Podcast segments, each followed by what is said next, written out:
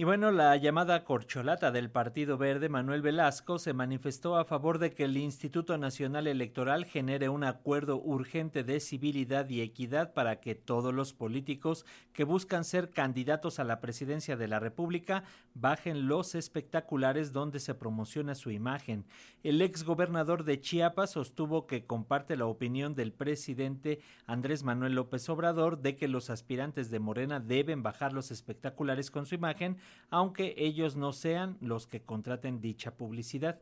Bueno, para conocer más sobre los alcances de las medidas cautelares que restringen las actividades de los coordinadores de los comités de defensa de la Cuarta Transformación emitidas por la Comisión de Quejas y Denuncias del INE, hacemos contacto y le agradecemos al maestro Eduardo Juchín May, él es analista político y ex consejero electoral aquí en la Ciudad de México, que nos tome la llamada. Maestro, ¿cómo estás? Bienvenido.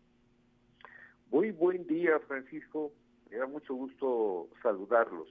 Igualmente, como siempre, maestro, coméntanos cuál es tu perspectiva, eh, qué, qué, tanta hay la cuestión de legalidad en este proceso y obligatoriedad a cumplir con el acuerdo de la Comisión de Quejas del Ejecutivo Federal, maestro.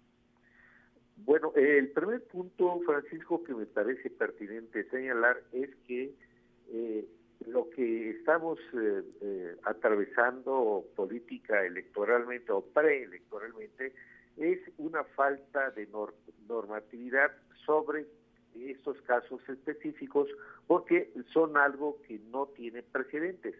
No está, no hay una prohibición expresa a lo que se está haciendo en, digamos, desde un punto de vista general.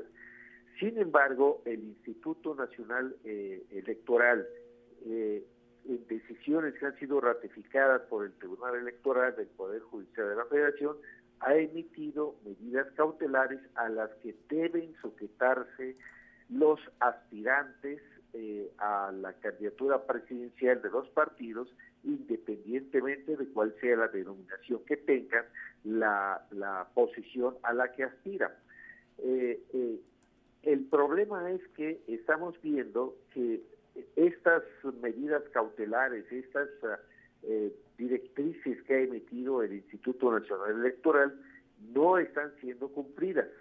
Eh, porque lo decíamos ya anteriormente en este mismo espacio, que los eh, aspirantes a la candidatura presidencial de, de, un lado y del otro caminan sobre el filo de una navaja porque es muy fácil que incurran en transgresiones a las directrices que emite el, el, INE, porque eh, pues es claro que lo que están haciendo es búsqueda, eh, primero posicionamiento y luego búsqueda de simpatías para una eventual candidatura.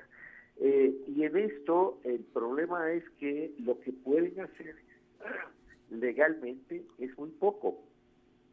Es muy poco porque eh, no pueden, por ejemplo, llamar al, al voto, no pueden presentar propuestas de carácter electoral o de plataforma electoral y esto evidentemente no está siendo cumplido.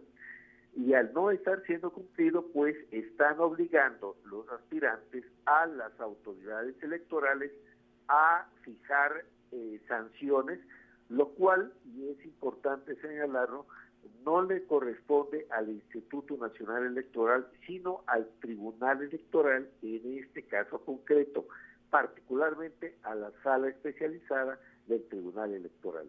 Eh, y, sí hay casos como el de Marcelo Ebrard, que no solamente está eh, planteando indirectamente eh, lo que haría en caso de obtener la posición a la que evidentemente aspira, sino que incluso está presentando planes ya integrados para esto, como es el, el programa Ángel, el proyecto Ángel en materia de seguridad.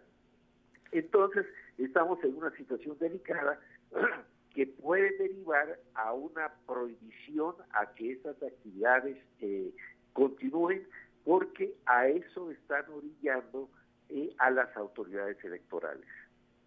El, en este sentido, el maestro señalaba, por ejemplo, e, esta, esta sanción que no tendrían que hacer eventos masivos, sino en oficinas, en lugares de las, eh, de los, del partido, en ese caso de Morena, en oficinas regionales, pero no en, grandes espacios. Esto es posible, ellos mismos señalan que lo tratan de hacer, pero que se desborda eh, la gente que llega. ¿Cómo lo ves?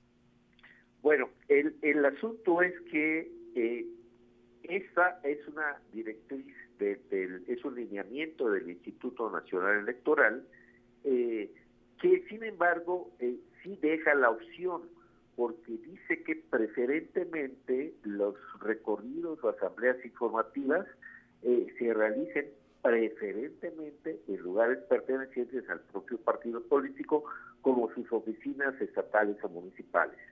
Eh, al, al, eh, al usar ese adverbio, preferentemente, pues sí, está significando eh, que la interpretación que le ha dado, llevando agua a su molino, en la dirección del partido Morena, que es que si es preferentemente, no necesaria u obligatoriamente, pues ellos pueden optar en hacerlo como les plantea el INE o no. Esto, esto es cierto, creo que esta, este adverbio eh, habría sido bueno que no eh, estuviera en la resolución de la comisión de quejas, pero bueno, el hecho es que ahí está y, y, esto se presta a esta eh, doble lectura. Por una parte está el alineamiento que dice que estas asambleas no tengan contenidos electorales y que se hagan preferentemente en lugares cerrados, eh, pero al, usar este adverbio, como digo, pues ya deja la opción a la, a la directiva. Eh, yo creo que una, una situación intermedia sería que realmente de, parte del partido, de los aspirantes, haya eh, actos que se realicen así y ocasionalmente y excepcionalmente se hagan en, forma pública como lo han venido haciendo. Pero eso no parece ser la intención de, los aspirantes y esto hace muy compleja esta situación que, ciertamente está desbordando a las autoridades electorales.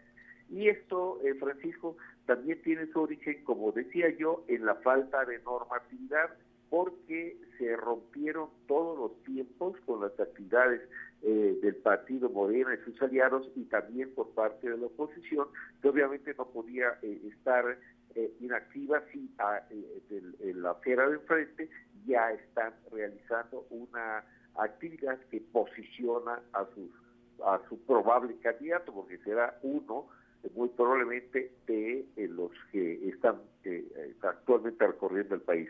Es una situación compleja, se está cada vez acercando más a la ilegalidad plena, porque, insisto, no hay normatividad, pero sí hay lineamientos de las autoridades, eh, fallos del Tribunal Electoral que deben ser tomadas en cuenta por los partidos y los aspirantes a candidaturas.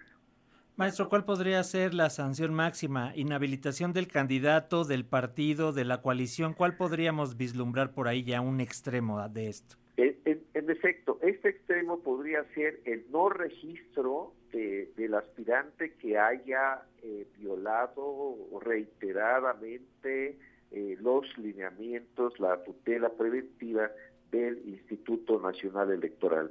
Es un escenario indeseable, desde luego, porque, y, por supuesto tendría que ser la, la, sanción extrema, la sanción última, previamente tendría que haber otras, eh, que, que, bueno, serían determinadas, como, como decía, por el Tribunal Electoral, porque le compete específicamente esta, este tipo de sanciones, eh, pero esa sería la, la, pues, el equivalente a la pena de a la pena de muerte en, materia electoral, es decir, matar a una candidatura.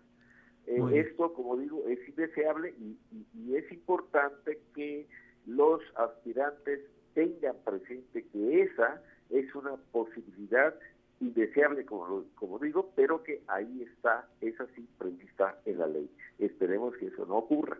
Así es. Finalmente, una reflexión rápida, maestro, también en otra parte de, este escenario, lo que también señala el INE contra el presidente López Obrador y sus dichos tanto a, favor de eh, los candidatos, bueno, de los aspirantes de Morena como eh, el aspirante de la oposición Xochitl Galvez. ¿Qué te parece esto?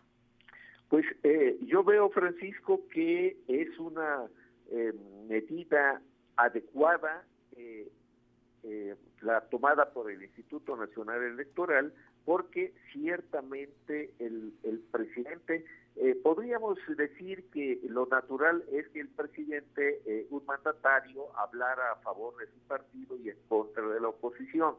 En otros países esto ocurre, pero en México esto está específicamente prohibido para los funcionarios públicos, de tal suerte que el presidente ya, yo diría que que con eh, buena decisión ha eh, eh, anunciado que se va a sujetar a lo que le dispongan las autoridades electorales en esta materia, que evidentemente está basada en la ley, está fundamentada, de tal suerte que al mandatario le toca acatar esa, estas medidas y esperemos que lo haga. Perfecto, maestro Eduardo Juchim, como siempre, un gusto platicar contigo y gracias por estos minutos para las audiencias de Radio Educación. Muy buen día, Francisco, y saludos al auditorio. Un abrazo, hasta pronto, maestro. Hasta pronto.